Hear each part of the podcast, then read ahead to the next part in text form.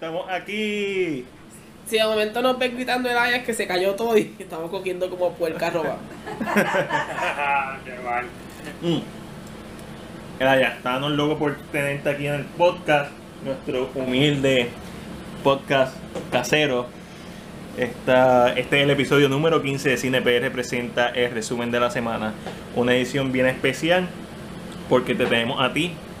Elaya, ¿dónde te pueden conseguir quién tú eres para nuestro público? Que yo creo que todo el mundo lo sabe, pero para los que escuchan el podcast.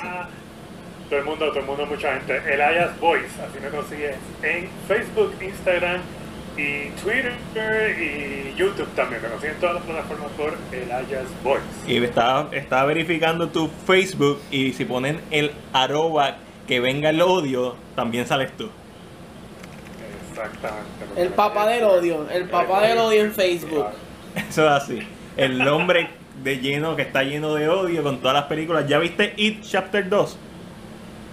Ya vi It Chapter 2 y por eso estamos aquí para hablar y... y Y hay tela. a, a- a hablar este, lo, lo típico que nosotros sabemos hacer. Exacto. eh, de desmembrar estas cosas. Eso quiere Exactamente. decir que me van a spoilear la película. Sí, ya, porque- ya estamos claros. Ángel llegó el viernes de, de un viaje en donde estaba Ángel. Estaba por Alemania. eh. Eh, buena vida, cabrón este.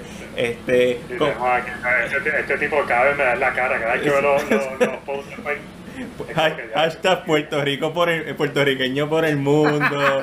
Hashtag turista. Y yo aquí en Puerto Rico. Hashtag, hashtag yo puedo viajar y tú no. Elaya, antes de empezar a hablar de, de It Chapter 2, de It, de la miniserie de los 90, las películas de Stephen King, ¿viste el trailer que salió hoy de Doctor Sleep? Eh, pues mira, no sé si vi el que salió hoy, pero hoy en el cine, mientras veía It, salió un trailer. Eh, So, salía Rebecca Ferguson. Ese trailer. No, yo creo que tuviste el primero. Pues hoy salió, hace par de horas, salió un nuevo trailer de Doctor Sleep. Para el que no sepa, esta es la secuela de The Shining. Y es una secuela directa de la película de 1980 de Stanley Kubrick. Eso, por alguna razón, como que yo no sabía que era una secuela de la historia, de la novela, pero no pensé que iba a ser una secuela de la película. Y, y el trailer nuevo se ve en la madre. Se ve. Se- es que el, trail- el trailer principal, el trailer 1 se veía muy bien, pero una de mis críticas fue que como que cuando recrearon las cosas del hotel en The Shine, ya yo dije como que ya yo he visto esto en Ready Player One, ya como que Ready Player One te brincó la cuita. Sí, ¿no? de verdad que sí.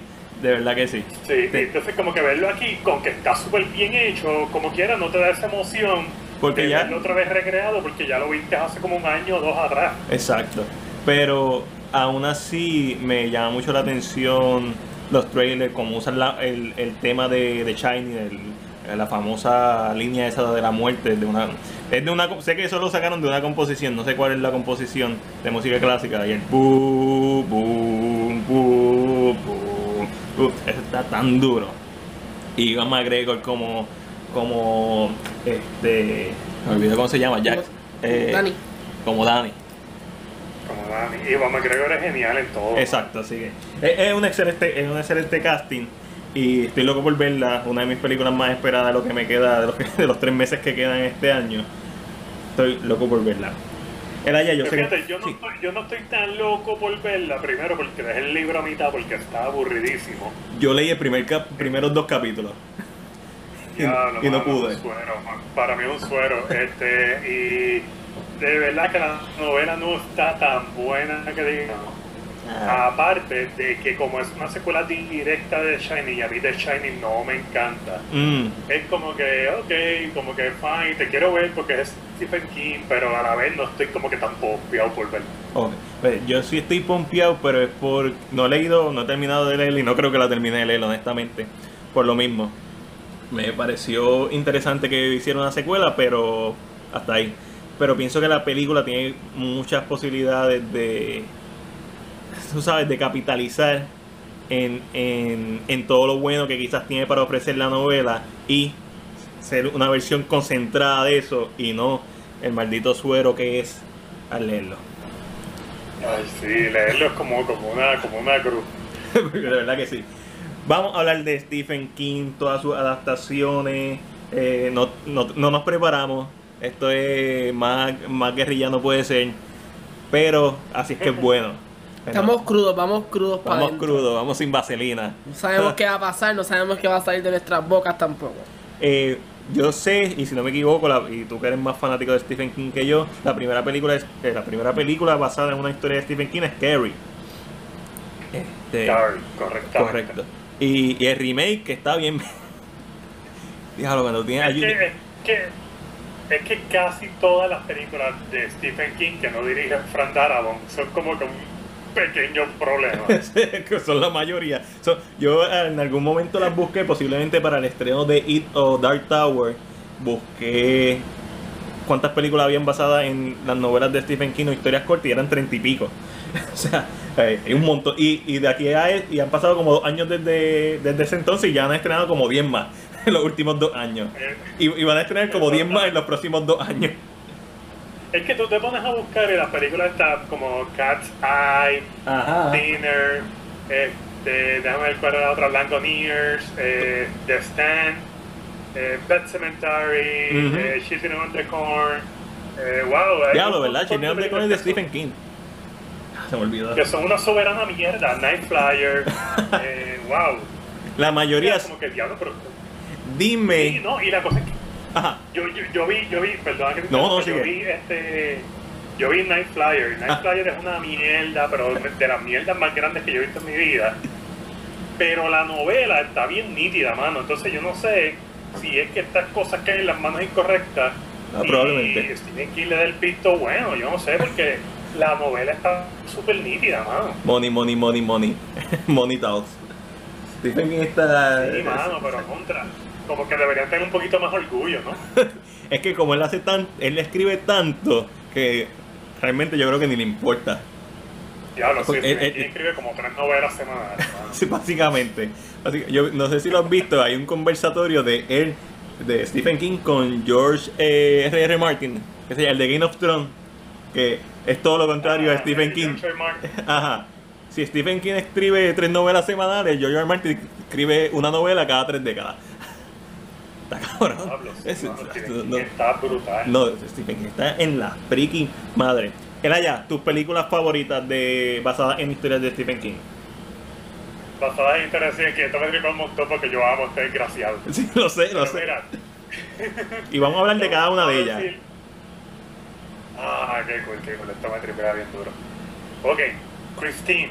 Durísimo, la del carro. ¿Por, Ah, por qué te. ¿Por qué te gusta? Porque yo la recuerdo haberla visto probablemente en Guapa en estreno cuando era bien pequeño y no la he vuelto a ver. Dime por qué hay que ver Christine. Es que Christine, es como que eh, este, eh, Christine tenía este tabú de que era una película misterio y yo de chamaquito me escondí para verla Ajá. y dije como que, ah, diablo, estoy escondido aquí entre muebles, voy a ver Christine, soy el más hardcore y whatever. Y la vi y no me dio miedo. Y Stephen King, Stephen King tiene este poder de hacer el horror que no te dé tanto miedo, sino que te cree esta ambientación en la cual tú te sientes como nervioso o tenso, pero no te da un terror que no puedas dormir. Es, ok, ok. Durísimo.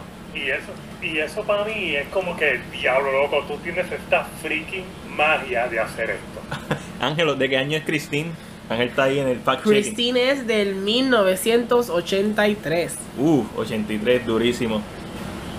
Durísimo. Entonces tienes todos estos elementos de películas ochentosas, Ajá. la escuela, este chamaquito geek, con este chamaquito que es un poco más, más, más bonitillo y andan con, y aparecen los bullies y la chica rubia del sitio, ¿sabes? Sí, sí, sí, sí. Es ambientación bien ochentosa. Ajá.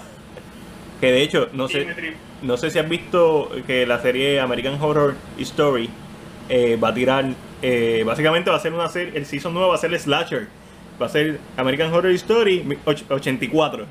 Y en un campamento estilo Jason, estilo Michael Myers, estilo Halloween. Y eso a mí me tripea mucho, eh, esa década de los 80 en cuanto a horror. Me parece que es fácilmente la mejor época del cine en cuanto a horror Y, y me atrevo a decir que en ciencia ficción también. Quizás los 2000 y los 90, es que los 90 tenían a Matrix, pero... eh, pero, Exacto. wha- pero whatever. Ok, Ángelo, ¿tu película favorita de Stephen King? ¿Basada en una historia o novela de Stephen King? Mira, yo siento que es mucho como dice Elaya. Es la que recuerdo. Porque es la que recuerdo que crea este, este, este mismo tipo de. No es.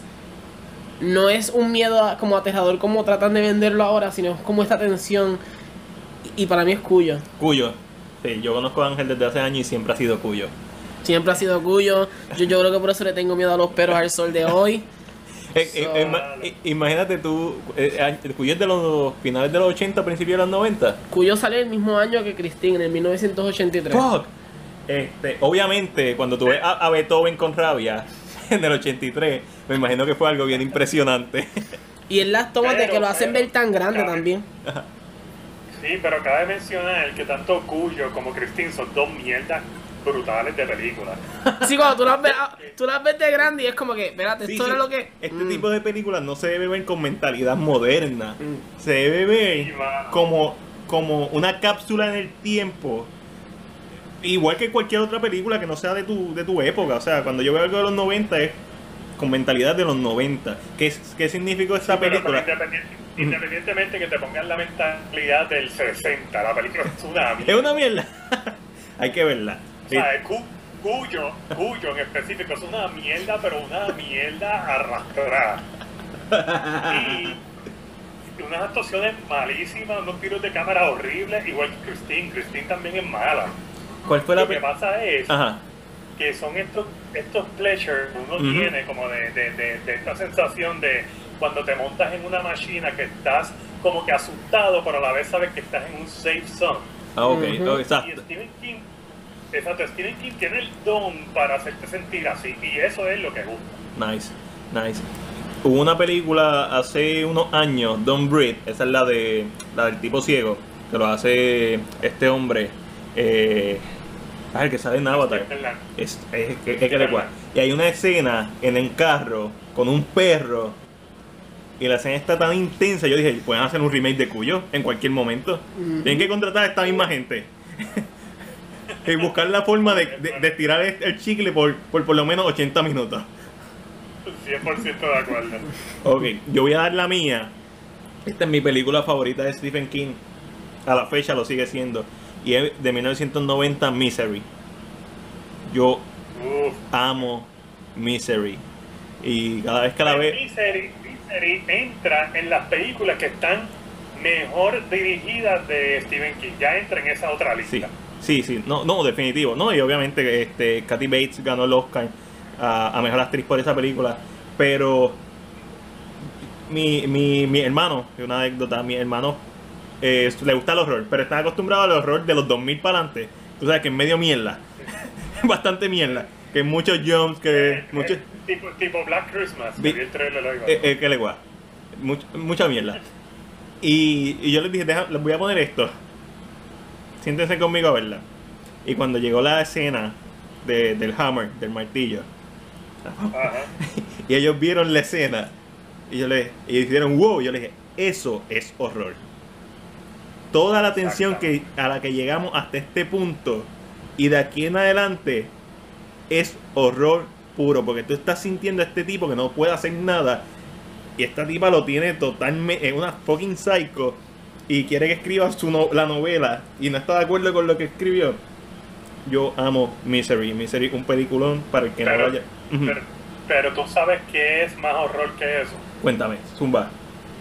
Que a Stephen King le pasó algo similar. Ajá. Uh, O sea, sí, Eso es más horror. sí. Sí, sí, sí, sí, sí, sí. A Stephen, a Stephen King le pasó un accidente de carro, creo que fue como 15 años después de lo que de, de estrenar la película, Ajá. y una fan lo rescató. Ia, diablo. Eh, y se lo llevó a su casa y lo curó y pues ella llamó al 911, el 911 fue y toda la cuestión y qué sé yo, pero Stephen King tiene un terror increíble. No me imagino. Es bien similar a lo que pasó. Sí, no, eh, eh, su, su cerebro maquinando. Y me imagino que si, si- si esa película es para los 90, es, esa es una de las que se acordaba que escribió.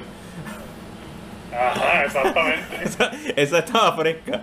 Este, era ya otra película de Stephen King que, de la que quiera hablar. La tienen que ver, sea buena, sea mala, sea eh, B-movie, sea por nostalgia, esa película que tú recomiendas de Stephen King, que tú dices, diablo, esto es, esto tienen que verlo.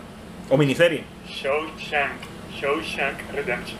Shawshank Redemption fácilmente en mi lista podría ocupar el número uno. Tengo a Misery por, por un pelo. Shawshank Redemption, más que Green Mile, a mí me gustó Green Mile, pero Shawshank Sí, para mí es, Shawshank es eh, otra cosa.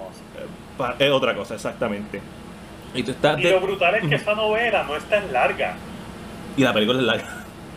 Sí, la película es larga y, la, y la película, la novela, si no me equivoco, se llama eh, Rita Hayworth and the Shawshank Redemption. No sé si, si estoy en lo correcto, pero Ángel lo puede verificar por ahí. ¿Estás en lo correcto? Sí, Sí, sí, Sí. Ángel está ahí pulido. Perfecto. Esa novela no es ni tan larga. Entonces la película tiene una tela para cortar tan brutal. De hecho, yo creo, ¿verdad? Si puedo equivocarme también, es Fran Darabont el que está detrás de la dirección. La dirección. Eso, Es correcto. Exacto, y es como que Fran Darabont está tan... Yo conozco personalmente a Fran Darabont, Ujú. tuve la oportunidad de, de estrecharle la mano y hablar con él. Y el tipo es súper buena gente, súper brutal, tiene una visión del cine tan salvaje y es el único que le ha hecho justicia 100% a Stephen King, porque aunque la novela no sea la mejor novela del planeta, el tipo hace que sea y parezca la mejor novela del Ajá. planeta y eso está brutal. pues, definitivamente se está en el top 5, cuidado si 3, no, top 3 definitivo, de las mejores adaptaciones de, de Stephen King a la fecha. Es un peliculón, es de mis favoritas también. Eh, los twists, la intensidad, eh, lo- la- el elenco, ahí con Morgan Freeman y... Claro, eh, hasta cierto punto... Ajá, Tim Robin está en la friki madre. Y obviamente esto, vamos a dar spoiler porque son películas que salieron en los 90, 80. Y, y como quieras vamos a dar spoiler. Esto, spoiler alert, cuando Esto, empecemos. esto no son spoilers, esto es porque si tú no lo has visto, si tú no has visto Shawshank en el 2019, usted es un morón. Exactamente. Fucking yuca. O sea, usted tiene que ver esa película. Deje de escuchar el podcast y vaya a ver la película de la manera que usted desee. Yo la tengo en DVD. Si usted la busca en Google y pone streaming online, es tu problema. Yo no lo auspicio, pero tiene que verla. Usted ponga en Google la mejor película hecha de una novela y te va a salir. Debe estar ahí. Debe estar en la conversación definitivamente. Ángelo, paso la batuta. Otra novela de Stephen King o miniserie que tú creas que sea... Diablo, esto hay que hablarlo, que sea para descuartizarlo. Mira, ahora mismo tenía dos en mente, pero me quiero ir por una que tal vez yo, por lo menos yo no sabía que era de él, Ajá. hasta que estoy leyendo ahora. Eh, y es Dolores Claiborne, que es con Kathy Que Bates. está con Kathy Bates también. Yo recuerdo haber visto la película, claramente no, Ah, Yo no la vi. no sabía que, que es de él. Y es este thriller de esta cuidadora de una señora anciana. Eh, la señora cae por las escaleras Ah. y presentan a Carrie Bates encima del cuerpo y el cartero la ve. Se empieza esta investigación de si ella la mató o no. So, este thriller que tal vez no es tanto un, un- un terror, pero sí es... Y ahora y leyendo ahora, como que no sabía que era de él. Ahora, ahora es que me enteré. Fue ahora el momento que... Ok, ok, ok. ¿Tú has visto esa, Elaya? Eh, sí, eh, la vi, para mí también fue un suero. Este, y y, eh, eh, es, bien, es buena, pero es bien lenta. Es como que ya lo tienes que estar en el mood para verla. Exacto, eso, eso pasa. Eh, vamos a irnos. Vamos a hablar de la miniserie de It, 1990 también. Antes de irme a la miniserie de IT, para entrar en ese tema contigo caliente, que acabas de decir la palabra miniserie y me acordé de algo. Ajá, Y es la, la, la, la serie de Hulu 112263, 11 22 63. que es con James Franco. Esa película está, esa serie está salvaje. Duro. Oh, antes, antes de, de, de irnos, la de John Cusack con, con Samuel Jackson, la del hotel. 1408, Eso es de Stephen King, ¿verdad? eso es correcto. Yo no he tenido la oportunidad de verla. Sí. Eh, eh, eh, la, la película es buena, no es wow, pero es buena. Sé que hay dos finales, el theatrical y el, y el director cut. Y el theatrical cut, que supuestamente es el mejor, es bien difícil de conseguir. Como que siempre la, han- la- la han tirado en DVD y en Blu-ray con el director cut. Eh, y básicamente uno muere y el uno sobrevive. Este, Sí. la, la quiero ver, estoy bien interesado en ver esa. No podemos ir a It sin hablar de The Miz. A, a mí Oh, me encanta The Miz y el final de The Miz, que Stephen King lo ha dicho que es mejor que su fin- que incluso su mismo final que le escribió. A mí, me- no he visto la miniserie, la serie, no me importa ver la serie, pero ¿Quién es el director de The Mist? Ángel. El director de The Mist es Frank Darabont. Y lleva 3 de 3. Está muy duro. Es que el y hay una versión en blanco y negro que el director indica que es la mejor forma de ver la película. Yo no la he visto Obligado, mira. en blanco y negro. Fran Darabont, The Mist, Green Mile, Shawshank Redemption. ¿Alguna duda? No, no, está muy duro. Está muy duro. Es- Estos últimos años salieron un par de películas de, basadas en novelas de Stephen King en Netflix. 1922, también con, eh, con este hombre, con el protagonista de The Mist y The Punisher. Muy buena. Es- Sí. Esa está en el libro de Un cielo sin estrellas. Ok. Este, son tres novelas cortas y una de esas novelas cortas es esa. Durísimo. Es, eh, es buena. está muy buena. Yo, yo la leí durante el huracán María y me entretuve muchísimo. no me imagino. Eh, también está Gerard's Game en Netflix. Este, esa yo no la he visto. Mi novia la vio y me dijo que es muy buena. Sí, Gerald's Game está buenísima, checara, te va a gustar. Sí. Eh, por ahí viene una Tall Grass, in the Tall Grass. El pasto alto. Ah, escuché de esa. No Eh, sé nada de no, esa. yo no tampoco. Nada, ni nada. No, no, no sé absolutamente nada de esa. ¿Alguna otra de la que quieras hablar antes de entrar ahí de lleno? Sí, by the, wa- by the way, volviendo a 112263. Ajá, cuéntame. Sí, si no lo has visto, con James Franco y Chris Cooper. Nice. Y el director o- y los productores y demás es J.J. Abrams. Durísimo. Y Steven Spielberg y Stephen King están juntos ahí, creo que los tres en Tú, una cuestión. tú sabes, casi nada. Tú siempre me has recomendado una, una, una serie, no una película. The Dom Mm. no es Ah, The Dome es de Stephen King. correcto. Tú siempre me la has recomendado, Sí. no la he visto, pero lo voy a hacer eventually. Sí, Este, pero 112263 Primero. aparte, pero por el Ok. medio. Eh, también podríamos hablar bien brevemente sobre. Eh, ah, lo tenía en la mente, se me fue totalmente. The Shining, por mencionar alguna, de 1980. Va- ¿Sobrevalorada o no, el haya? The Shining. Sobrevalorada, totalmente sobrevalorada. Este, obviamente es de Kubrick y pues el Dick me, me matará si me escucha decir esto.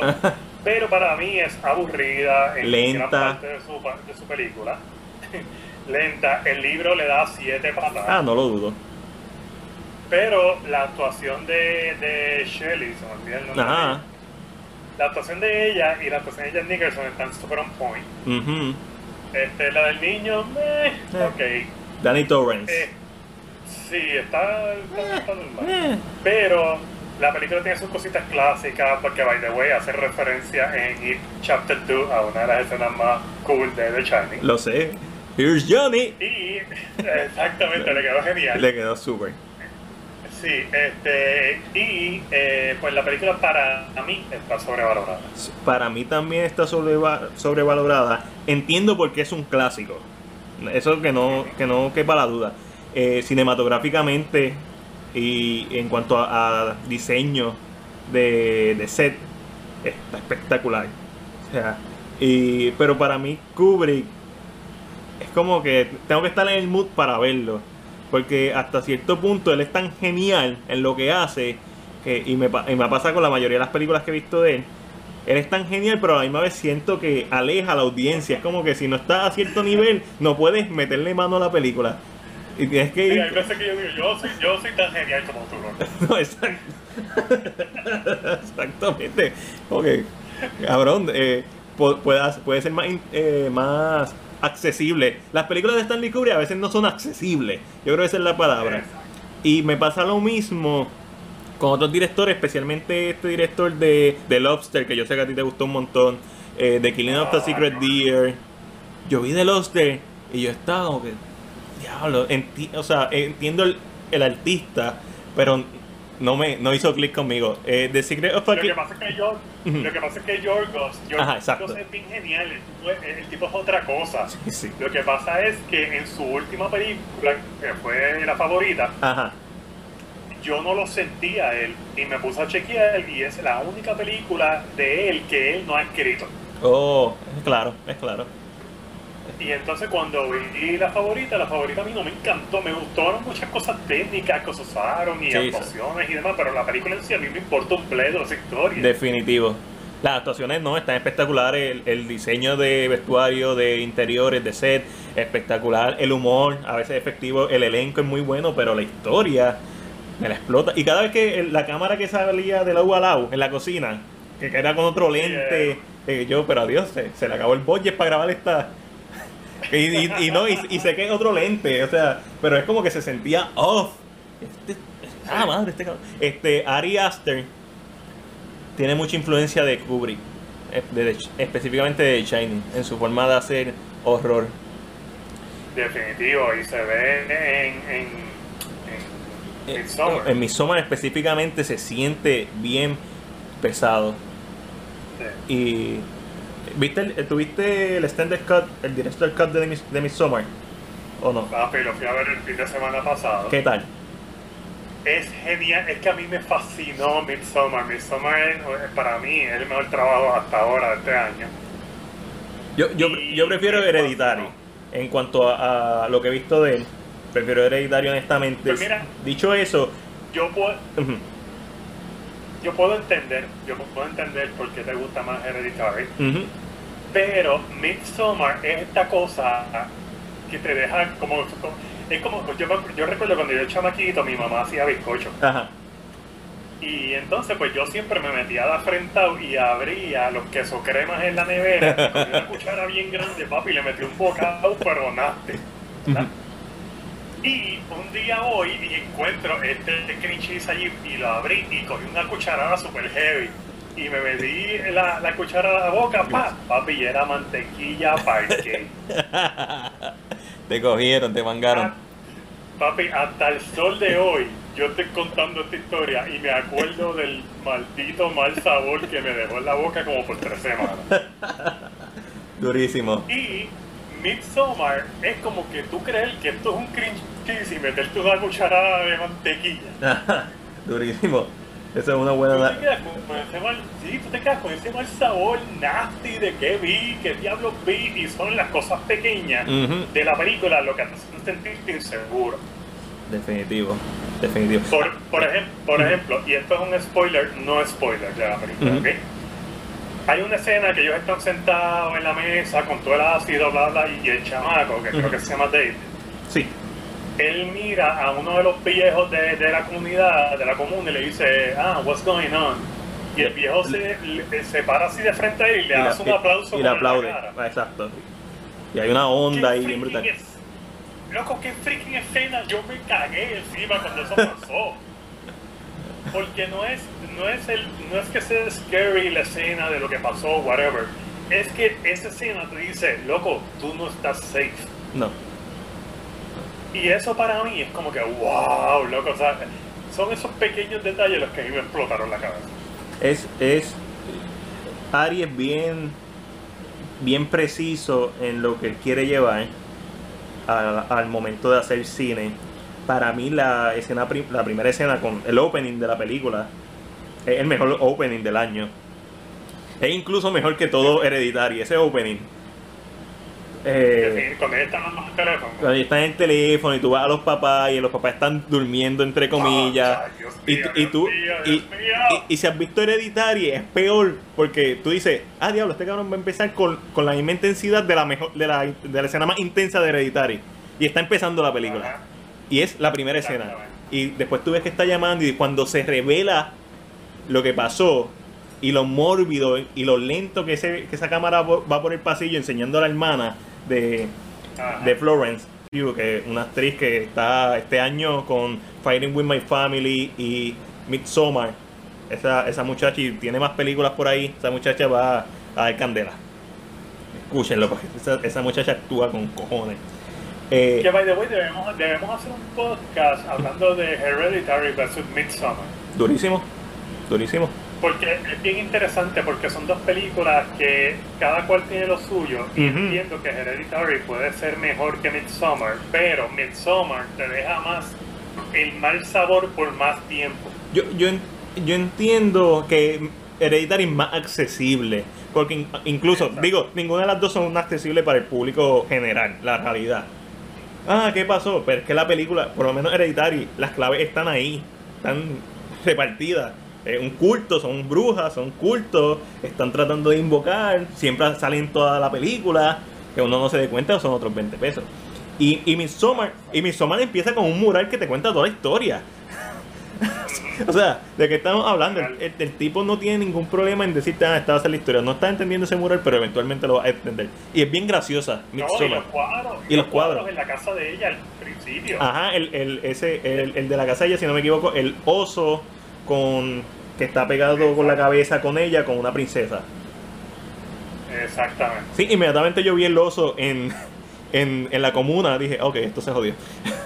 Sí, no, y estaba escuchando un podcast de un muchacho que yo sigo que estaba entrevistando a Ari Aster sí, y, y a la actriz. Y entonces la actriz, al- eh, hacia el final de la película, ella tiene unas expresiones, para no dar spoilers, claro. ella tiene unas expresiones que la gente encontró media freaky, whatever, pero ella dice, no, lo que pasa es que ese final duraba como 15 minutos más haciendo otras cosas. Lo que pasa es que cuando pasa el cuarto de edición, hay un montón de cortes y ese fue el corte final que quedó y por eso se ve así. Ok. Ok. Y eso me llamó, eso me explotó la cabeza, yo me quedé como que, diablo, que ready, loco. Y entonces en este extended cut hay Ajá. un poquito más de ese final. Ok. Nice. Nice. No, no me digas que creo que lo- no, lo, no, no lo van a poner a la venta en DVD, ni Blu-ray ni nada y eso me la explota. Solamente va a estar en la plataforma, en una plataforma de streaming y me, me endiabla. Este, o al menos eso es lo que han dicho al momento. So, por eso es que existe la piratería, gente. Cuando no le dan a uno y lo obligan a, a comprarlo de la forma que ellos quieren, no, ¿verdad? Que no, no es free.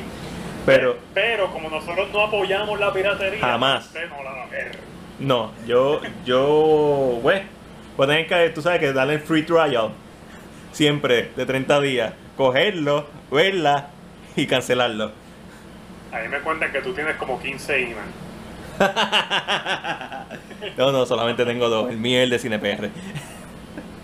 Es de Chris, by the way, de momento me llegan las cosas de, de autoexpresos de Chris y yo, pero que yo no, ah, es de Chris. Ah, ya, qué mal. Sí. Vamos, vamos a lo que vinimos.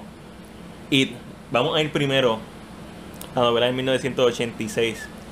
Yo solamente he leído el primer capítulo de la novela. Y es mejor que cualquier adaptación.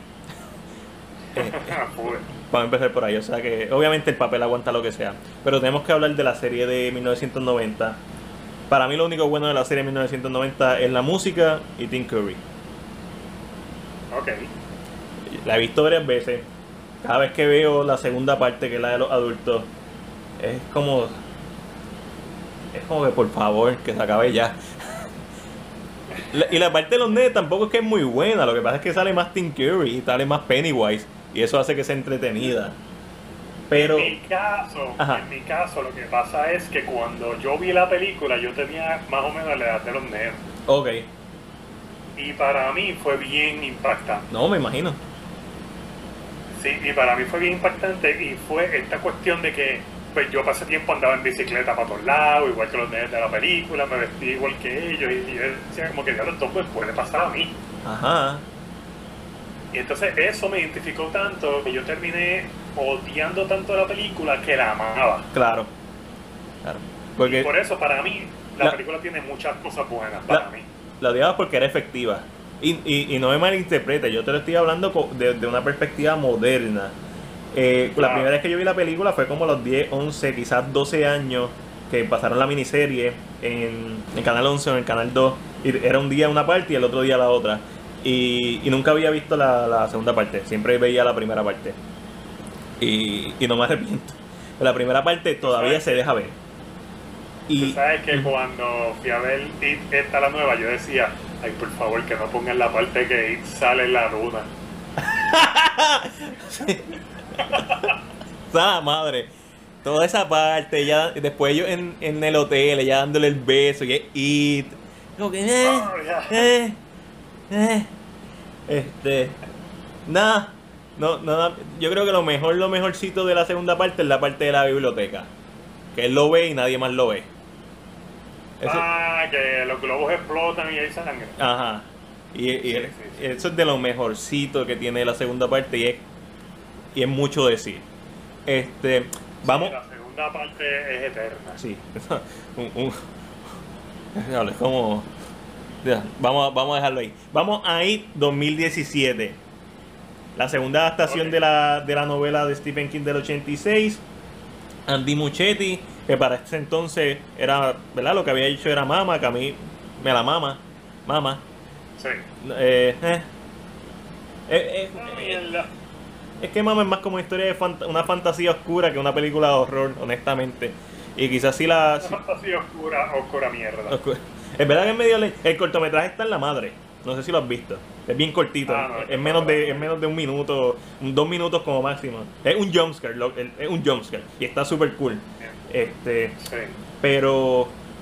Andy Muschietti, entonces, diablo, el director de Mama va a ser It.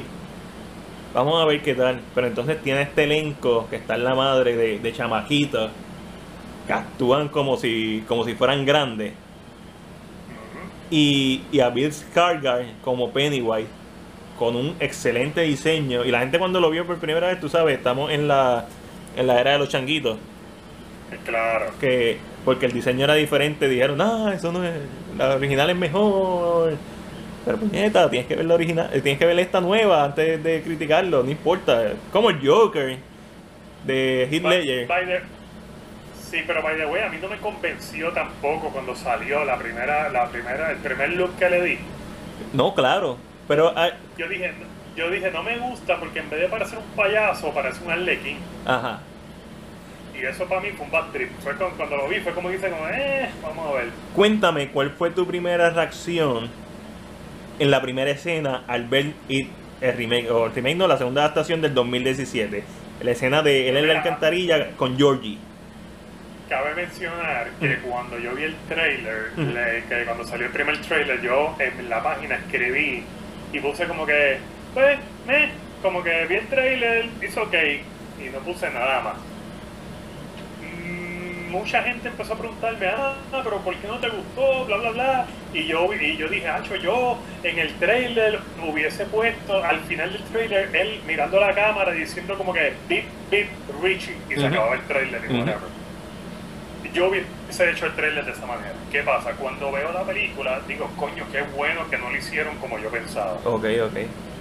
¿Por qué? Porque en la primera escena donde está Georgie arrodillado en la, en la alcantarilla, cuando se escucha la voz de Bill Skarsgård diciendo, Hello, Georgie, Ujú. yo por poco me meo. Es duro. Fue como fue como que qué bueno que yo no vi esto en el trailer, qué bueno que su voz suena como la de un chamaquito. Ujú.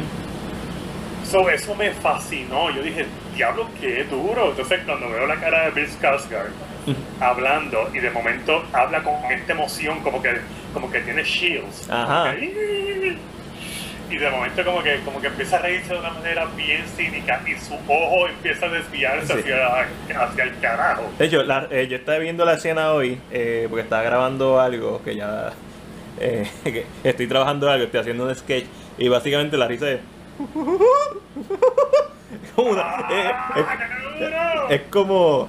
eh, y, y hace varias risas, esa es solamente la primera que tira. Pero es esta sensación, a diferencia de, de Tim Curry, que, tú- que es como si fuera un asesino, alguien que se, que se está intentando. es- tú sabes que esto no es humano, esto no es. Él se está babeando, y tú sabes que lo está oliendo, aunque no haga ningún.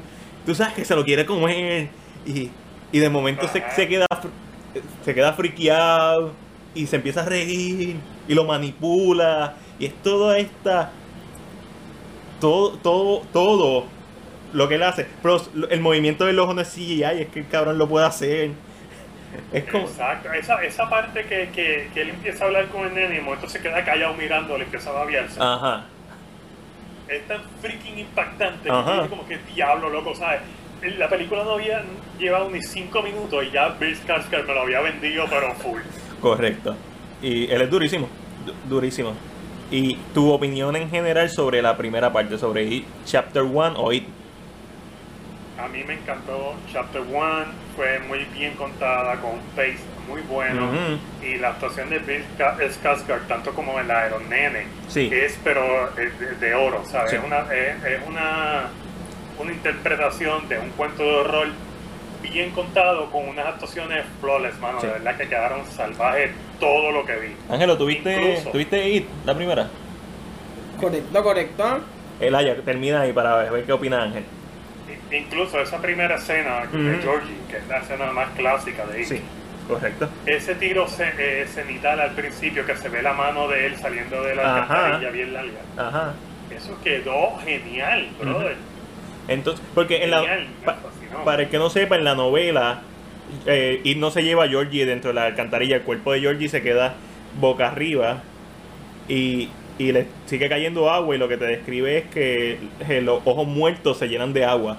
Bien creepy porque Stephen King tiene esta habilidad de mostrarte imágenes, de hacer crea- de crear imágenes que se quedan quemándote en tu cabeza. Y, y en la película es todo un arco de historia el hecho de que el cuerpo de Georgie nunca apareció. Y para mí, como una adaptación, eso está genial. Ángelo, It, chap- eh, It Chapter 1. La vi. eh, Yo la vi tres veces en el cine. al tema que está mencionando el Aya de Tim y ¿verdad? el payaso, la primera. La primera versus la segunda. eh, claro está, mucha gente cuando vio el payaso por primera vez estaba como un poquito. Reacio, ajá. rehace la imagen, lógicamente, porque pues eh, la idea de, Bill, de, de Tim Curry era mucho parecida a John Wayne Gacy, que fue un asesino real. Ajá. Eh, y era como un payaso, era un payaso regular, un payaso de, de, de época, Ajá. de esa misma época, así se veían. Que entiendo que por eso es que mucha gente como que la, la nostalgia de la del original se había pegado hasta que no lo escuches, hasta que no hasta que no lo ves actuando, hasta que no lo en ese, hasta ahí es que no como que no dice, ok, No, no, ya de- entiendo. Y definitivo, It, eh, la miniserie del 90 es un hito, o sea, es afectó a una generación completa. Ujú. Eh, mi, mi anécdota con It Chapter 1 es mi novia le tiene miedo a los payasos, aunque ella diga que no. Este, posiblemente por It, la del 90. Y yo le dije, tienes que ver la película porque te va a encantar la historia de los nenes. Porque el desarrollo de personajes de los nenes está tan espectacular que más que horror es un coming to age. Y yo te voy a, y yo te voy a decir todos los sustos que vienen. Claro está, no le dije el susto cuando salió del proyector, que es el mejor susto para mí. y me golpeó en el cine, pero este, pero By the way, by the way, déjame, tocar esa parte un momentito. ajá. Esa parte cuando él sale del proyector es de las cosas que menos me gustan de Chapter 1. De verdad, Ah, a mí me encanta. Sí, mano, cuando, sí, eh, yo sé que a mucha gente le encanta, pero esa parte, cuando yo la vi, fue como que lo, lo vi y hice como que, eh, esto no debió pasar. y no me gustó, porque me gustó todo el build-up que tenía cuando aparecía dentro de la pantalla. Era con el pelo de la mamá y el pelo se va echando para el lado y se ve la cara de él y toda la cuestión. Yo dije, diablo, qué brutal está esto. Te- y de momento cuando sale de, de la pantalla es como que... eh, Es un jumpscare más de, del montón. Entiendo por qué no te gustó. Y, en- y si lo hubieran dejado sin esa parte, hubiera sido bien interesante porque el abuso es emocional hacia Bill. Y es un abuso bien fuerte, psicológico, a- hacia, hacia el personaje. Y hasta cierto punto, y lo, en toda la película, el, el abuso es más emocional y psicológico de Pennywise hacia los, hacia los muchachos, hacia los nenes, eh, los de Loser Club, que cualquier otra cosa. sí. ¿Alguna otra escena memorable de la primera parte que quieras hablar? La, la primera, la de Georgie. Georgie, durísima. Durísima. Esa, esa escena la puedo ver una y otra vez y me encanta cómo está dirigida. Sí, eh, espectacular. Ángel, ¿alguna escena que se te venga a la mente rapidito? Yo lo sigo diciendo hasta el sol de hoy, el actor que hace de Georgie me da miedo siempre. El- ah, diablo, la escena de cuando está en el... No, es ni En es el- el nene, el el nene. nene gritando, ese nene en el sótano. miedo. eh, en el sótano que está lleno de agua y después Pennywise como si- lo tiene como si fuera un, un ah, ¿cómo se llama? Un puppet. Exacto. Con un ventrílocuo. Ah, y, la, y- y la escena que él está, el payaso todo doblado dentro del closet. que se Durísima. durísima. Que en, en la segunda parte hace una referencia que eh, esa es cuando va donde Eddie y le dice como que y se le pega ahí bien cerca y lo babea todo y está con la mano rota y después viene Beb con el con el pedazo de verja y se le espeta durísima. No, la, la It Chapter 1 tiene muchas escenas memorables, creo que fue una gran adaptación, creo que fue una eh, decisión bien inteligente en vez de hacerla como la novela que va eh, flash que va a, los adultos, a los niños, a los adultos, a los niños, simplemente trabajarle el área de, los de los niños eh, para no tener, ¿verdad? Para poder ser un poquito más libre en la segunda parte. Y llegamos a It Chapter 2. Que by the, que by the way, en la 1 mi personaje favorito es Eddie. Eddie está durísimo. Sí. Eh, para mí son, obviamente, sin contar a Pennywise, que sabemos que está durísimo, Bill Skarsgård, Ah. Richie y Eddie son mis personajes favoritos. Pero también me encanta el arco de historia de Ben y Beverly. Y me Ah, encanta ese romance. Y, el, el arco de historia de Bill también es consistente. Quizás es más débil para mi gusto. Pero su, su arco emocional de querer encontrar el cuerpo de su hermano, de como que tener la esperanza todavía de que su hermano esté vivo, es- está durísimo.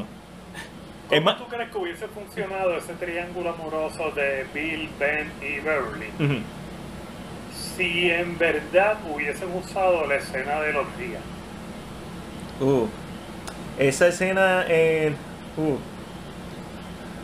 En- para Porque que, en la novela lo que ellos se llevan en común es que todos se acuestan con Beverly. correcto. Para el que no sepa, en la novela, ellos, después de que f- se enfrentan a Pennywise en, eh, ¿verdad? en los sewers, eh, cuando son niños, ellos no saben cómo salir de, de allí. Están atrapados, básicamente. Y básicamente tienen una lo- Es bien, tampoco es que lo describen bien gráficamente, es como dos oraciones, como mucho. Y tienen una orgía y eso es lo que los une, los vuelve a unir. Ella los besa todos y whatever, whatever, bla, bla, bla. Y así es que logran salir. Eh, hubiera sido. Pero el triángulo Amoroso. ahí se hubiese intensificado, pero a 20.000 maneras. Sí, este. Eh, hu- Hubiera sido interesante que hubieran hecho una mención, aunque fuera un, un guiño, un easter egg a, ese, a eso, pero. Y, y no sé, y creo que sí, definitivamente hubiera sido más, más intenso si lo hubieran añadido a la historia. Pero entiendo por qué no está, definitivamente. No, definitivamente entiendo por qué no está. Sí, sí, porque no, no, estamos en la era de los changuitos y ya de por sí la gente está, lo están peleando por los posters porque eran muy feos. Mire, tú, tú- Ah, tú- tú puedes creer cosas igual, que se quejan de todo. eh, ¿Cómo que? sí, mano, puedo, puedo- creerlo. A estas Es- alturas puedo es, es creerlo. como que tan estúpido, tan ridículo, pero no tienen más nada que hacer. Hubiera sido interesante. Y de hecho lo estábamos comentando en, la cuando la fuimos a ver, un grupo como que diablo, y si pusieran esta escena, y yo diablo, pues, si- digo, no la iban a poner porque tampoco en el libro la describen, es simplemente que se da un beso y lo dejan todo eh, implícito, pero pero hubiera sido interesante. Más allá de eso, vamos a ir chapter 2 y lo primero que hay que decir es que el elenco está espectacular. Cuando tú me dices que tienes a James McAvoy, a Jessica Chastain, a Bill Hader, eh, obviamente Bill Skarsgård regresa como Pennywise y los chamaquitos otra vez están en los flashbacks, pero con, es, con esos primeros tres, especialmente con James McAvoy y Jessica Chastain, antes de ver la película yo dije, ok, estamos, el- el elenco no va a decepcionar. Exacto. una vez empiezas a ver la película, ahí ahora vamos full a ir chapter 2. Tu opinión en todos los aspectos que se te ocurran, lo, lo que tú quieras hablar. Háblame, Laya. Mano, algo que me encantó de It Chapter 2 Ujú. fue el, el trailer de, de Joker. El trailer de Joker está durísimo. Mi película más esperada del año. de Joker, antes de empezar la película quedó súper mega duro. No, no, pero hablando, hablando, hablando, eh, eso fue en serio, pero hablando de Chapter 2. Este, mano, eh, definitivamente el casting está espectacular. Exacto. Más en el personaje de Eddie y en el personaje Sí. de Rich. Sí, durísimo, se robaron el show. James McAvoy está ahí porque es James McAvoy, pero de verdad, de verdad no hacía falta. No, Pones a cualquier otro actor que se parezca a Billy y brega igual. ujú, James McAvoy está ahí solamente para vender la película. definitivo. Digo, y, y, y- y- muy, ah, y muy felizmente, cualquier película en donde yo vea a James McAvoy, yo la voy a ir a ver. O sea, que funcionó. claro. Porque James claro, McAvoy y pero James McAvoy. mí- pero para mí, esta es su interpretación más floja en su carrera. Em- em, eh, eh, tengo, tengo que volver a ver Welcome to the Punch. Eh, eh, y- Digo, su carrera es respetable. ah, ok, ok. Ok, ok. No, definitivo. ¿sabes? Es, es nada, o sea, él no hizo nada. O sea, él no hizo nada memorable. Lo, lo, lo que me gustó de James McAvoy en esta película es que hizo una gran imitación del, del actor que hace de Bill cuando joven. cuando, Eh. cuando empieza a gaguear. A mí me Ajá. y obviamente eso no es nada para James McAvoy. Eso es como que él lo puede hacer hasta, hasta acabado de levantar. Eh, entiendo por qué, entiendo por qué indicas que cualquier otro actor lo pudo haber hecho. Y es verdad. Pero, Claro, eh, no, no es nada. O sea, tú quitas a James McAvoy y la película no sufre ni, ni un segundo. Película favorita de James McAvoy. No, diablo, no, no sabría decirte ahora mismo, me coges con los pantalones abajo. La mía, Atonement. Atonement, Atonement, no sé. No se dice. Ah, Tommy está a otro nivel. Otra cosa. eh, me destruyó. Yo, yo vi esa película y te- estuve tres días, una semana en depresión. Hacho, pero a, a, parece que a todos me. Ya, también está. Anyways, eh, It Chapter 2. Ujú. El personaje de Eddie me gustó más incluso que el de Richie.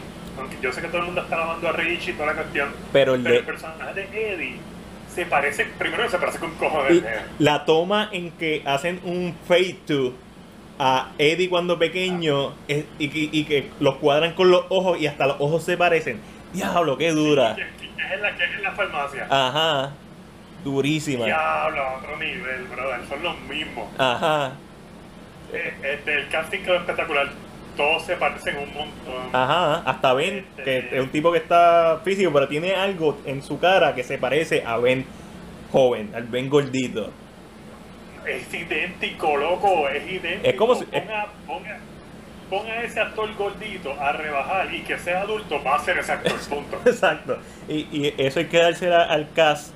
Eh, obviamente Jessica Chastain, que era la, la que iba a hablar antes que te interrumpiera. Jessica Chastain y Jessica Chastain también. A mí no me hubiera molestado ver a Amy Adams, A mí tampoco. pero, porque Amy Adams puede hacer lo que sea. Pero para el rol que tiene, y ya que Muchetti ya había trabajado en Mama con Jessica Chastain, entiendo por qué la pusieron. No me molesta para nada. Jessica Chastain es una actriz de ocho pares también. Definitivo. Este. Estoy comiendo nueces. tío. Ah, no te preocupes. Este. ¿Qué te gustó y qué no te gustó? No, la película no me gustó. No te gustó. Este, no me gustó. Eh, Es una película repetitiva, Ok. Eh, larga con cojones. Dos horas y Eh, cincuenta minutos. son- Dos horas eh, y pico, pues eso es lo que dice el papel. Para mí duró como cuatro. Este, en algún momento estuve desesperado que se acabara. Pero eso me pasa con lo original también. Ok, ok. Este, el personaje de Pennywise estuvo súper desperdiciado. Ok. Este, el- mm, no me gustó lo que hicieron con él. Las escenas que Pennywise sale en el parque de béisbol, debajo de los pies, Ajá. ese es el mejor momento de Bill, Esa es la- de Bill Skarsgård en toda la película. Esa es la mejor escena de, de Pennywise en toda la película, definitivo. Y es básicamente una copia de la escena de Georgie. Exactamente. Esa escena... per- perdón, estás diciendo algo. No, no, no. Síguelo. Ok, pues esa escena para mí es lo mejor de Pennywise, punto. Segundo, la historia trataron de abarcar tanto en todos los personajes que llega un momento que se torna como que diablo, loco, ya basta, vamos a lo que venimos, punto. Mucha gente se ha quejado de la primera media hora de la película. La primera media hora de la película es lo más que a mí me gustó de la película, porque Bien. se tomaron el tiempo en crear un build-up, Y de crear una. Crearte- Ujú. crearte esta ambientación de estos personajes que tú no sabes nada en un periodo de 27 años. Correcto. Y eso quedó genial, me encantó. La primera media hora fue como que el diablo esto está súper duro porque es un build-up. Donde la, donde la película se torna lenta es cuando cada uno tiene que hacer sus misiones, básicamente.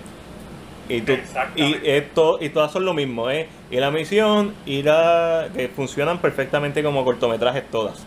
Este, cada uno va a, su- a un lugar, encuentra algo, se enfrenta a Pennywise, vuelve para atrás. Este, Sí, entonces tiene la típica escena estúpida de que, por ejemplo, mira la alcantarilla, escuchar la voz de tu hermanito de hace 30 años como un niño y te pegas como que eres tú, estás ahí, vamos para allá. sí. ¿Sabes? Como que imbécil, ¿sabes? Tiene este horror imbécil. De, de Tiene este horror... ¿Cómo? de, de momento, lo, lo difícil siempre de la parte de los, adultos, de los adultos es que cuando son niños es más fácil tú aceptar que ellos le tienen miedo a un payaso. Porque es un payaso, si son niños. Cuando son adultos, se supone que ellos, y- y- empezando por, por Beverly, que de por sí ella no le tenía miedo a Pennywise, porque lo que le estaba pasando a ella en su vida personal era peor que un payaso. So, y eso me encantó de la primera parte. Se- a mí me gustó, a mí me encantó. A mí me encantó esta película. Entiendo que es verdad, es repetitiva. Pero también eh, lo que me gustó es que todos los arcos de historia que se dejaron abiertos para la segunda parte los supieron cerrar. Incluso los personajes que no tenían mucho desarrollo, como Mike, que el desarrollo en la primera fue, eh, pues sí, tienes que matar cabra, whatever. Tienes que matar ser, no, whatever. Tus papás se quemaron. eh. Pues, eh, incluso el desarrollo en esta segunda parte un poquito mejor. Me la explotó que volvieran a traer al, al bully de la primera.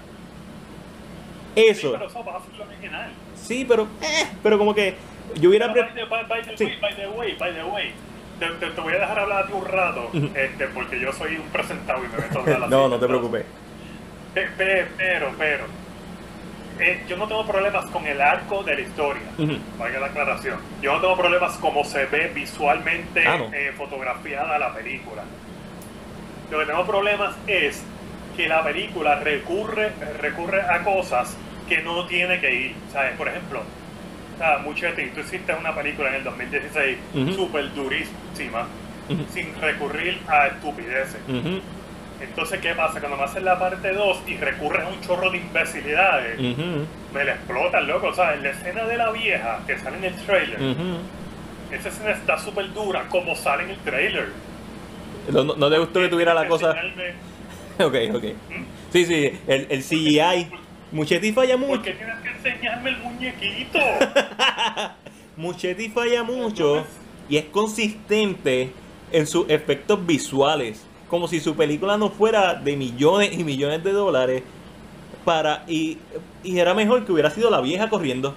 Honestamente. claro, claro, la vieja corriendo, papi, yo me hubiese cagado encima. definitivo, definitivo. Loco, tú sabes la, la, la película The Basic. Cla- claro, de, de lo que es de Visit y de, y de. Ah, la de Deborah Logan. Este. Ah, exacto, eh, eh, The Possession creo que Esa misma, no, es- de- sí, sé, que es la que me dice. Que también es fan footage. Esas dos películas con esos viejos corriendo en medio de la noche. Loco, y el The Visit, que la vieja corre por debajo del sótano. Ujú. O sea, esa escena de la vieja, loco, no había nada de necesidad de usar CGI, ni mostritos, ni nada por el estilo. Te lo compro. Te lo compro Eso me 100%. lo explotó. Y el CGI de la película. Mm, tampoco a mí me encanta. pero, y, y para colmo sale el muñequito ese otra vez después. Pero eso es otro 20 pesos. También el leproso que ve en la 1 Eddie. Ajá, correcto. Vuelve a salir en la, eh, en la escena de, de la farmacia. Cuando salió aquí. Pero me, Cuando salió aquí me lo explotó otra vez. Pero me dio mucha gracia esa escena porque es la escena donde Eddie se da cuenta que puede lastimar a, a It y después le explota en la cara y lo vomita. Es como que, ah, la película recurre mucho a tensión, tensión, tensión, efectos malos de CGI con monstruitos que no tienen que salir y risas. Risas. Sí. Y eso hasta cierto punto me gustó. La escena de, del, La- par- del parque de atracciones, la, la, el- eh, la casa de los espejos, está durísima. Yo no sé si a ti te Ah, gusta. sí, pero espérate, ahora vamos para allá. Ok, En- ok. En esa escena de Eddie que, que, que, que está con el leproso, Ajá. que ponen la canción, Ajá. ok. eso quedó súper nítido para una película de Deadpool, pero en, en esta película hubiese funcionado mejor si la edición no hubiese sido tan pequeña. Ujú. Fue como que, pa, pasó esto, pum, ajá, el chiste, se acabó el chiste, ok, ya, como que no me di a reírme aquí. Ok, ok. Y era como que la edición ahí, como que, ok, entiendo lo que querías hacer, pero el editor estaba pensando en otra cosa. Ok. Anyway, es probable. eso, me, eso me lo explotó. Este, cuando la escena final, para no dar spoiler, que Pennywise se convierte en Pennywise y otra cosa más, Ujú. también me lo explotó. Fue como que otra vez los muñequitos, eso lo soqueó. Eh, la casa que estuvo construida ahí por más de 27 años destrozada y nadie la vio como estorbo público ni la eliminaron. Eso, pues, Eso también me lo explotó. eso me hace pensar en Monster House, la película de muñequitos. Fue como que ya no vivimos aquí hace 30 años y esta casa está aquí quemada hace 30 años. ¡Qué cool! ¿Tú sabes lo que me hubiera gustado de la película? Que en vez del bully de la.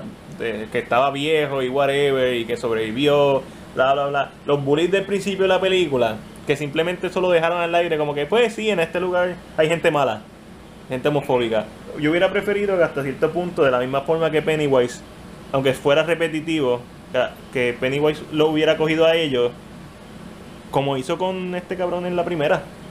Porque para qué mostrarlo. Exactamente. ¿Para qué mostrarlo? Y eh, ese opening de la película está duro.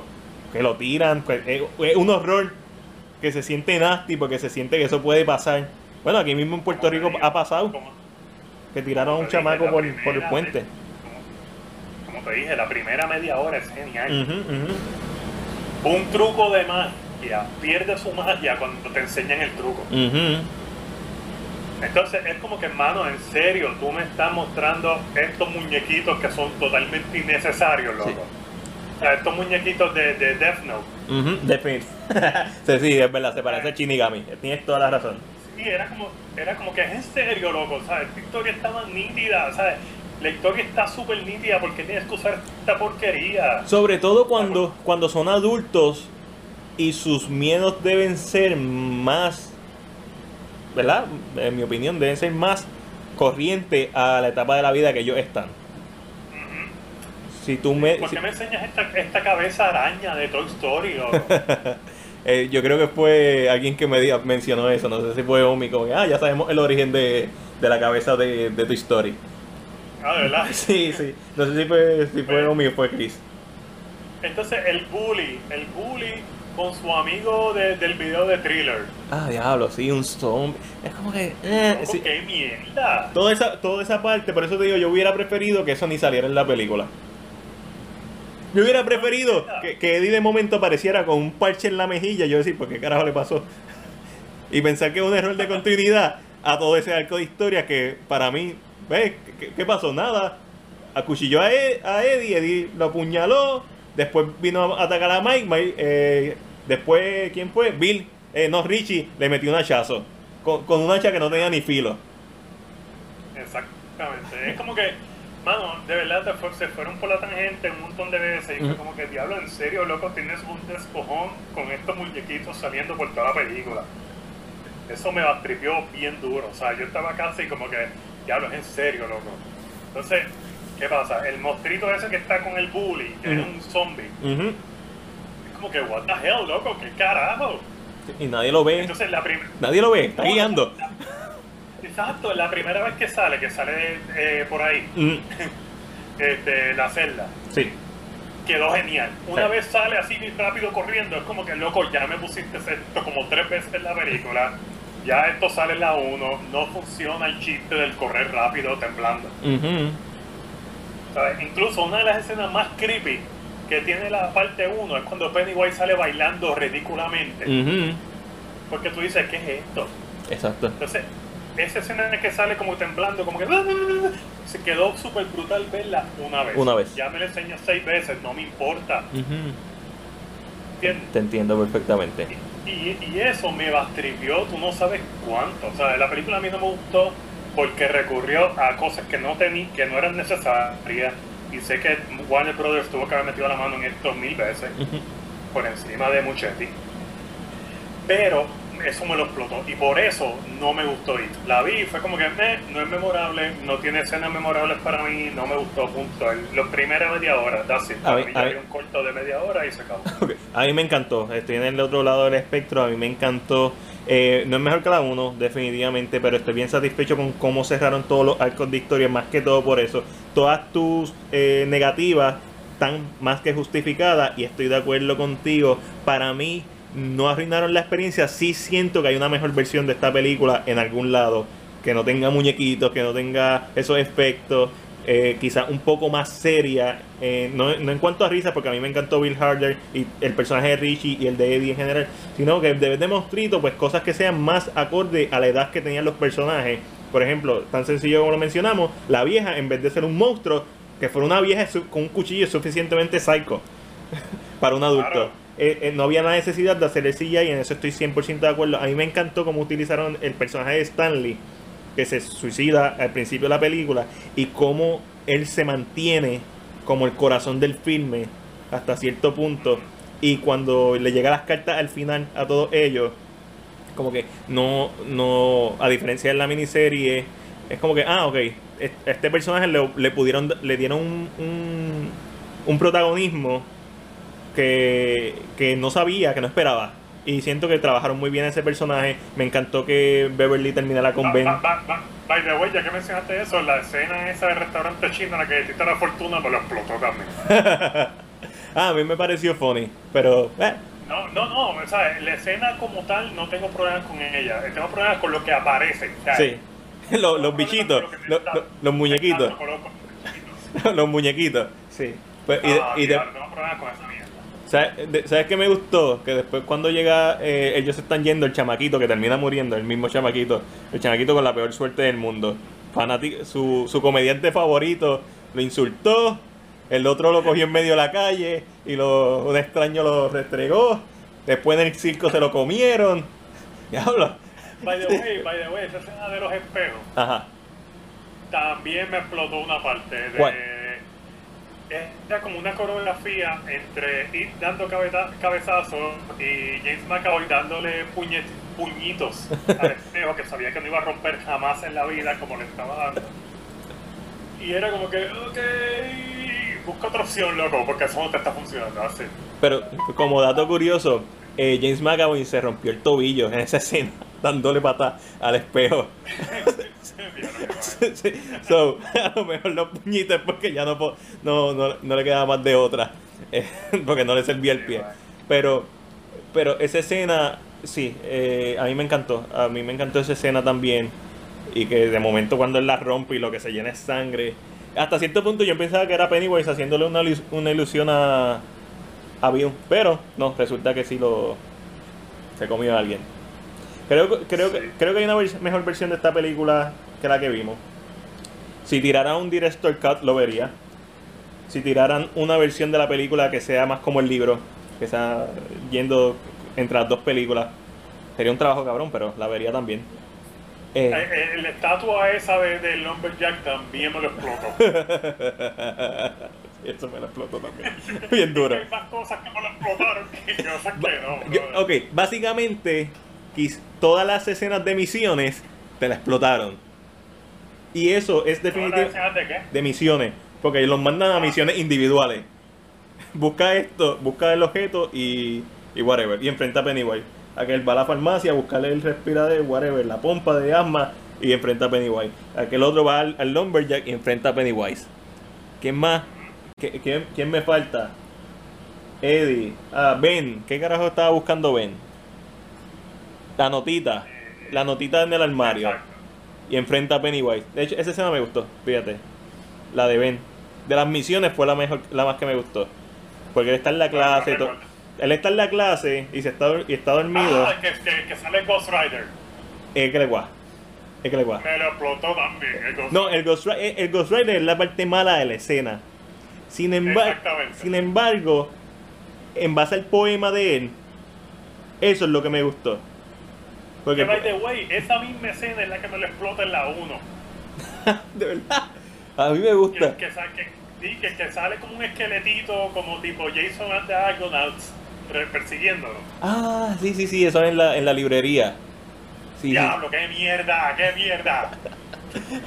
Exacto. Pero entonces después cuando él se mete dentro del armario y está el negro atrás, el póster del negro que, con los ojos blancos, Que güey, no es un negro. Ese se veía negro. ese- Parecía... ese- se veía negro, pero no es negro. Ese, creo, si no me equivoco, es Jonathan McKnight del grupo New Kids on the Block. que ese es el, el grupo que a él le gustaba. Se veía, parecía, pa- parecía Michael Jackson. En, Sí, en thriller. Lo que se le veían eran los ojos.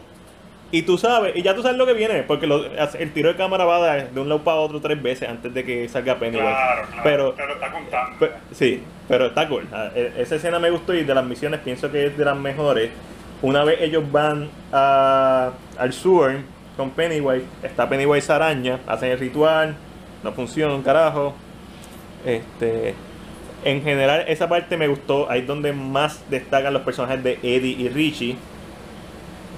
Como que básicamente se vuelve Pero ¿cuál era el arco del nene? El, el arco del nene que está en la casa espejo es como que, loco, o sea, como que, ok, esto está pasando otra vez, pero, ya, el nene no tenía nada. De hecho, cuando se murió fue como que, ok, next, no me importa. Sí. El único que estaba traumatizado era James McAvoy y lo superó rápido. Ajá, Súper rápido. fue como que, pero ese nene como que totalmente innecesario. Si el nene no está, la película sigue corriendo igual que la nena. No, la, la, la- eh, la nena, tú sabes, cuando va un- ve un slasher y están los 10 ti- los 10 personajes y la protagonista, ahí tú sabes, ah, estos van a morir en los primeros 30 minutos. Exacto, Y- lo que pasa es que esta película tiene 30 personajes. ¿no? Exactamente. Y, y básicamente solamente mueren dos de los importantes. Y uno muere al principio y el otro muere al final. No sé, a mí eh, y entiendo por qué te gustó, porque no es una mala película. Lo que pasa es que a mí no me gustó porque me frustró. Entiendo, entiendo. Yo la tengo ahora mismo entre mis favoritas del año. Eso no sé si dice mucho de, de mí o del año. Porque este año ha estado bien mierda, honestamente. Este año ha sido bien frustrante para mí en el cine. La mayoría que he visto me ha decepcionado. Yo soy mega fanático de Godzilla, Godzilla King of the Monster. Bueno, se ve bien. Este, mega fanático de Tarantino. Tarantino me encantó, Once Upon a Time. Esa es de las que no me decepcionaron. A, a mí no me encantó, o sea, me gustó mucho. a, a mí pero me, no me encantó el último acto, me encantó la escena del rancho. El personaje de Margot Robbie me la explota, lo pudieron haber eliminado, ya casi ni habla. No sé para qué está. Sé por qué está ahí, sé por qué Tarantino la puso ahí, no le voy a discutir a Tarantino. Pero definitivamente hay una versión mejor sin ella. Este, A mí y, me gustó mucho Once Upon a Time. No, yo escuché- No, yo- no es mi favorita Tarantino. no, no, eh, para mí la está en el medio, ahora mismo. Está entre este Inglorious Bastard es mejor en mi opinión, eh, Reservoir Dogs Claro. es mejor, Pulp Fiction es mejor, Kill Bill Volumen 1 es Y voy- mejor. Y voy a aclarar, porque sé que hay un chorro changuitos idiotas que van a estar diciendo, a la ya no le gustó la película, es ridículo, bla, bla. Yo escuché tu podcast, a ti te gustó la película. A mí me gustó la película, by the way, es de lo mejor del año, pero Ujú. en la vida de Tarantino Tino, no está en sus mejores películas. no, está en el medio, para mí está en el medio, está sólida. Puede ser un, puede ser un 5, un 6. A mí, yo no he visto Jackie Brown, así que no, no, no puedo opinar sobre esa, pero para mí es mejor que Kill Bill Volumen 2. Eh, a mí me gusta mucho Hateful Eight, pero Django Unchained no la he visto más de una vez. Tengo que volver a ver Django Unchained. Tú, yo sé que tú la tienes por eh, tienes a Django Unchained por encima eh, de, de Once Upon a Time. Y lo que tú dijiste en tu podcast, que, que para mí es la mejor descripción, es la película más madura de Tarantino, pero la menos aventurera. Eso es para mí la, la mejor descripción de, del filme. Y eso no es ni negativo ni positivo, es básicamente, si quieres ver un Tarantino maduro, lo vas a encontrar. Si quieres ver un Tarantino que, que experimentando, no va a ser. Elaya, básicamente vamos a terminar con, con It Chapter 2 aquí. Gracias por acompañarnos en esta parte del podcast. Para que Angelito también hable. Ángel, ¿quieres hablar de algo en particular? Eh, Estabas viendo trailers. Ángel no, obviamente no ha podido hablar porque no ha visto It Chapter 2. Eso no sé lo que estás hablando, estoy completamente abnegado, estoy, estoy bailando en el cuarto y haciendo otras cosas Mira, para no escuchar. By the way, para que tú sepas, yo tengo un guante blanco ahora mismo puesto. Hay unas bombas, dos bombas rojas. Eh, estamos temáticos. No, estamos temáticos. Ángel, ¿viste un par de trailers? ¿Quieres compartir alguno con nosotros? De, Eh. de King. Se veía espectacular. Trailers que vi recientemente de King. eh, vi el trailer de The Argonauts, que sé que Laia subió, que la quería ver. Yo sabía que venía, porque he estado leyendo, ¿verdad?, quienes suenan mucho para lo que es la competencia de los Oscars. Y se había escuchado un poquito el nombre de, de Eddie con esa película. Vi el trailer hoy, se ve bastante interesante. Eh, Ese es Felicity Jones, ¿verdad? Esa Felicity Ah, Jones. yo amo a Felicity Jones. Con Eddie Redmayne y eso Amazon, como siempre, tirando una película que. Amazon está en los últimos 3, 4, 5 años consistentemente tirando una película que va para el Oscar. Eh, este, la de la de Casey Affleck Manchester by the Sea. eh, Fue una. El año pasado fue otra, si no me equivoco. O sea, lleva un par de años corridos que tiran un bom- tiran un, un barricampo. No están tirando mucha película, pero. Este, este año creo que tiraron una de, de Joaquin Phoenix, creo que era de... Eh, Ah, que salía Joaquin Phoenix con una nena. Ah, esa es. eh, ah, yo creo que eso fue el año. mm, no sé si fue este año o fue el año pasado. yo Eh, sé que salieron dos de Joaquín. no, eso won't, es- You Won't Get Far. you, eh, you won't get far on foot. Era una y había otra película que Don't worry, you don't get far on foot, que es de un cuadrapléjico que está en la madre. Si no has visto esa película, súper graciosa. Es de un dibujante que queda cuadrapléjico, un dibujante de caricatura. Este. eh, y Joaquín Phoenix puede hacer lo que sea. Este, básicamente. Y había otra que también salió bastante Y- cerquita. Eh, y también la vi, una película que salió en Fine Arts. Joaquín, la mejor parte, tiene dos partes que están cabronas, una en la cocina y otra cuando le da un puñetazo a un tipo randommente. No es randommente, el tipo lo deja esperando. Tú lo dejas esperando a Joaquín Phoenix. Eh, I wish you were there, o I wish. I, I Wish You Were Here. eh, algo así. Algo así se llama. Creo que sí. Y la- Eh, esa, está, esa está durísima. Eh, The King con Timothy Chalamet que eso de Netflix, que se ve bastante interesante. y Joel Edgerton, que es un caballo. Se ve un cambio. No creo que vaya a estar nominada para nada al momento. No. Porque ellos están pendientes mucho a The Irishman. Esa es su. Esa va a ser su película fuerte de este año. O es The Irishman o, Aunque o vi Two Popes. Two Popes, el trailer de Two Popes. Y ¿Viste ese trailer allá, el de los, pa- el de los dos papas? Con, Durísimo. con Anthony Hopkins y. ah, que, se, que se parece a Benedicto. Yo no, soy, yo, no, yo no soy fan de Anthony Hopkins, pero aquí se ve en la madre. Ajá. que fue como te había mencionado cuando estábamos hablando. Eso, estos son, son los nombres que están sonando mucho por esto de, de las películas que van a salir. Que otra cosita sí yo vi, déjame ver así que recuerde. El, el trailer este nuevo de, de, de la película esa de Harley Quinn es una mierda. El El de. de Birds of Prey. Ver- el de Birds of Es una mierda el trailer. Eh, eh, eh. Esto Ni, es. si- ni siquiera ha salido oficialmente para hacer. Esto es Warner Bros. pues usando la imagen de. Eh. Yo realmente si estoy esperando algo de, de Marvel ahora mismo es Bombshell. Bone, oh, Boneshell. Boneshell tiene. Boneshell promete. Claro, pero a mí ahí en ese papel a quien estoy mirando con los ojos Theron. a Charlie. No, en la película de Nicole Kidman, Charlie Theron y, y Margot Robbie sobre el escándalo de Fox News. No sé si viste. Me imagino que sí. Ah, ya lo sé. Yo Eh, estoy eh, bien pendiente a Charlie. Nosotros siempre he- hemos dicho este año, este año como que está flojo para las mujeres y vimos el trailer de Boncher y fue, ah, aquí, aquí están todas las nominadas. Sabemos que Meryl Streep va a estar nominada, estoy más que seguro. Yo, yo no quería ver el trailer de Joker, me lo tuve que chupar hoy en el, en el cine. El trailer de Joker está tan menos duro. lo vi en el cine. Ajá. Este, eh, pero ese trailer está súper nítido y aparte de ese trailer para mí, uno de los mejores trailers de este año es el de Lighthouse. Es Lighthouse, la de Willem Dafoe. Ah, la- de Lighthouse, sí. Definitivo, del director de The Witch. Willem Dafoe.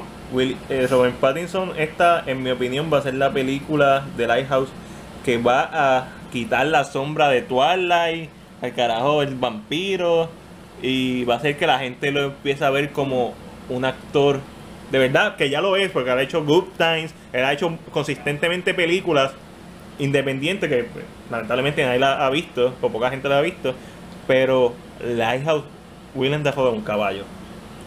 Es el trailer se ve tan genial, loco. Esa cámara, ese grano, ese blanco y negro, esos tiros de cámara super 1930. Ajá. Eh, wow. Exagerado, de verdad. Sí, esa es una de, las de las que debe estar en la lista de todo fanático del cine, específicamente todo fanático de, del buen cine. El cine parece pesada, cine pesado de peso completo, como tú dices, Elaya. Y si es horror, estilo Lovecraft, que es lo que parece, Mejor. Sí, exacto. Y otro, y otro, y otro trailer que vi hoy que dije, coño, así se un teaser. Estaba con mi esposa en el, en el cine. Y cuando salió la miré y le dije, así es como se hace un freaking teaser. Y era la película nueva de Christopher Nolan. Ten- eh, Tenet. Tenet, exactamente. También que sale Robert Pattinson ahí. ¿Tuviste el teaser?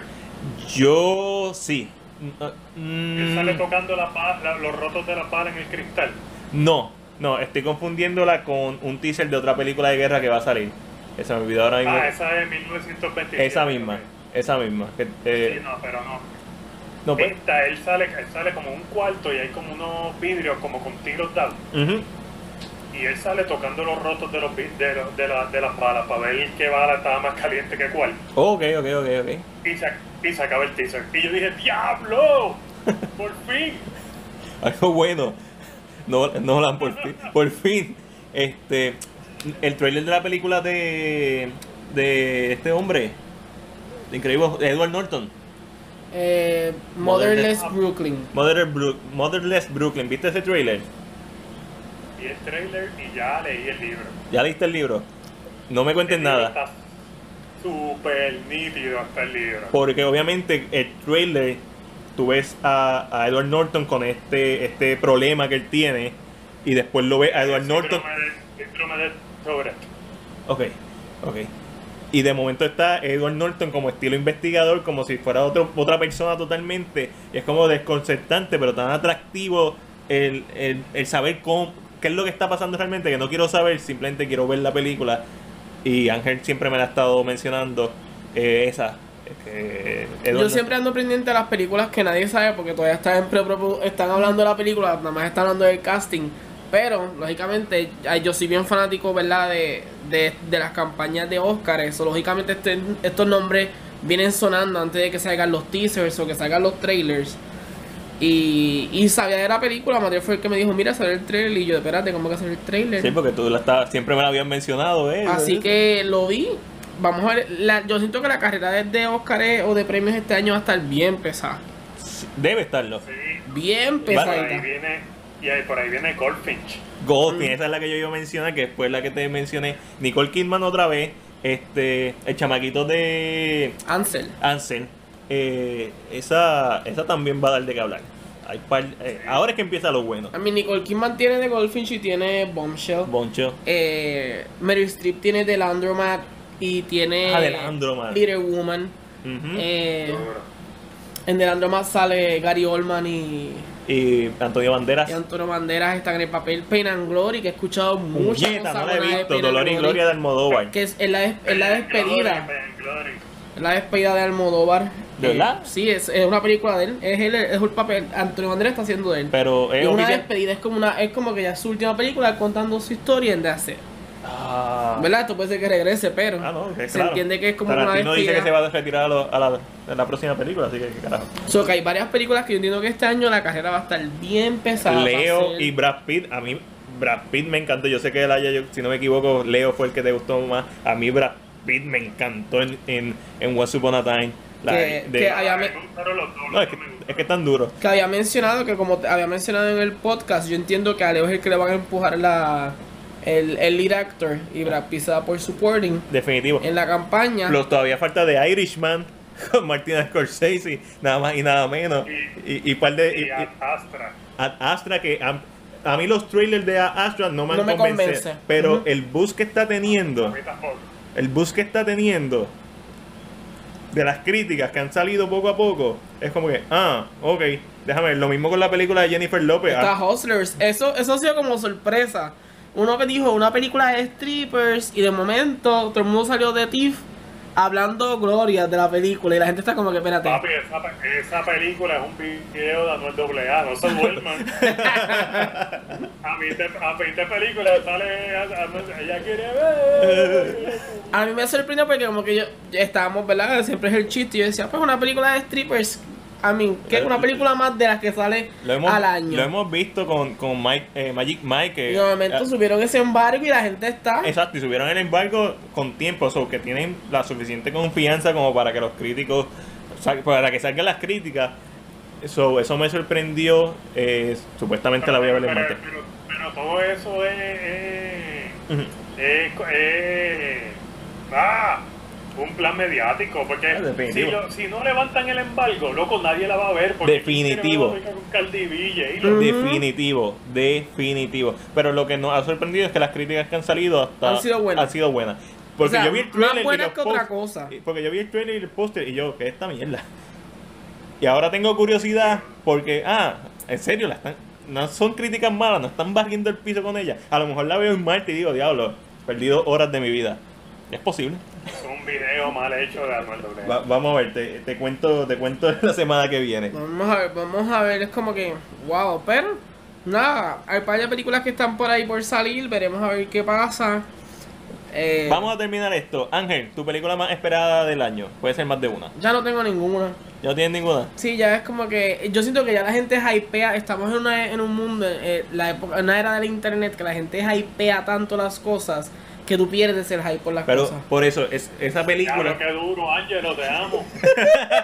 No importa. Es que tú, tú sabes que es verdad, porque es como que hablan tanto de algo que tú dices, mira, yo no quiero hablar del tema, estoy cansado de hablar del... No puedo más. ¿Cuál es la, esa película que, que, te, que te mueres por ver, que no, que no ha salido? No tiene que ser famosa, no tiene que ser de las más Mira, esperadas. realmente, vamos a hablar claro. La lo que más espero este año es el nuevo de Adele. Vamos a hablar claro. El CD de Adele, durísimo. Vamos, Adele está de high, tú sabes que ese CD viene hardcore. estoy, estoy ahora mismo eso es lo más que espero, porque es que hay películas que sí quiero ver, estoy bien interesado en ver. eh, quiero ver cómo van a hacer las actuaciones, quiero ver cuál es la historia de estas que estamos contando, de Goldfinch, de Ujú. Landromat, Pain and Glory, eh, de Joker, ¿sabes? Hay muchas películas que quiero ver, pero que estoy como que, que en esta idea de que estoy, que no puedo aguantar. Mm, Realmente no hay, no entiendo que no hay ninguna.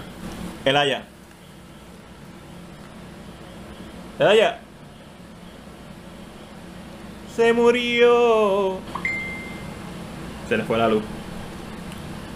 Volvemos otra vez. La más esperada de Elaya que se le fue la luz es Lighthouse. Definitivamente el director de The Wish. Hay, a esa hay que verla. Las mías son las últimas dos. En base a mi lista de top 10 al principio de año. Es Zombieland Double Tap y. Me encanta la primera. Y Joker. Así que con eso vamos a terminar. Le damos un millón de gracias a Elaya de Elayas Voice por esta, esta conversación. Ángel, a ti también muchas gracias por aportar un titín. Estoy aquí sentado mirando mi celular. Estuve en paz conmigo mismo mientras ellos hablaban. Ahí, jalcorosamente sobre It Chapter 2. Gente, como siempre, pueden escucharnos en YouTube. Ángel, ¿dónde te pueden conseguir?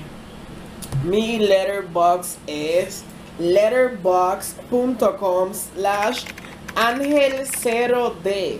Ángel 0D. He visto películas y no las he subido, perdónenme, pero es que yo tengo una vida muy ajetreada. Está de y viaje, como de viaje. saben, puertorriqueños por el mundo. Puertorriqueño. Hashtag puertorriqueños por el mundo. O hashtag yo puedo viajar, pero tú no. Sí. Así que, nada, ahí me pueden escribir. A mí me puedes conseguir en Letterboxd también como MacDiel Jobat, J-O-B-A-D Jobat. También en Instagram, Facebook y YouTube como CinePR, arroba PR CinePR o CinePR todo corrido, como gusten. Como siempre, este fue Mac y este fue. Angelo. ¡Hasta la próxima!